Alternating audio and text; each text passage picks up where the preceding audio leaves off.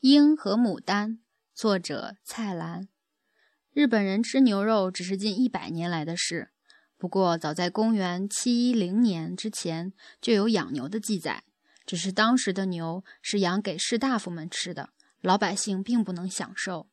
后来奈良时代受唐朝的影响，佛教大为盛行，视杀生为罪恶，便发表了肉食禁止令。经一千两百多年，到了明治初期废止，人民才开始公开吃肉。在那段禁肉期间，乡下人山高皇帝远，也管不了那么多，大吃其肉。尤其在江户时代，现在的东京和大阪等城市，外国人来得多，已经把肉食当为常事。不过，他们不敢说日本菜中也有肉，称荤菜为南蛮料理。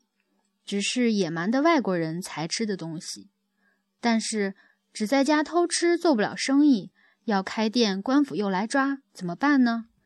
只好用别的形象来做广告，好像画了一朵樱花的招牌，卖的一定是马肉；画红叶的店铺出售鹿肉等等。最妙的是卖猪肉的餐馆，叫猪肉为牡丹，后来干脆叫它山中的鲸鱼肉。这些称呼流传到现在，马肉照叫 sakura，也就是樱花；猪肉别称 bottom，是牡丹。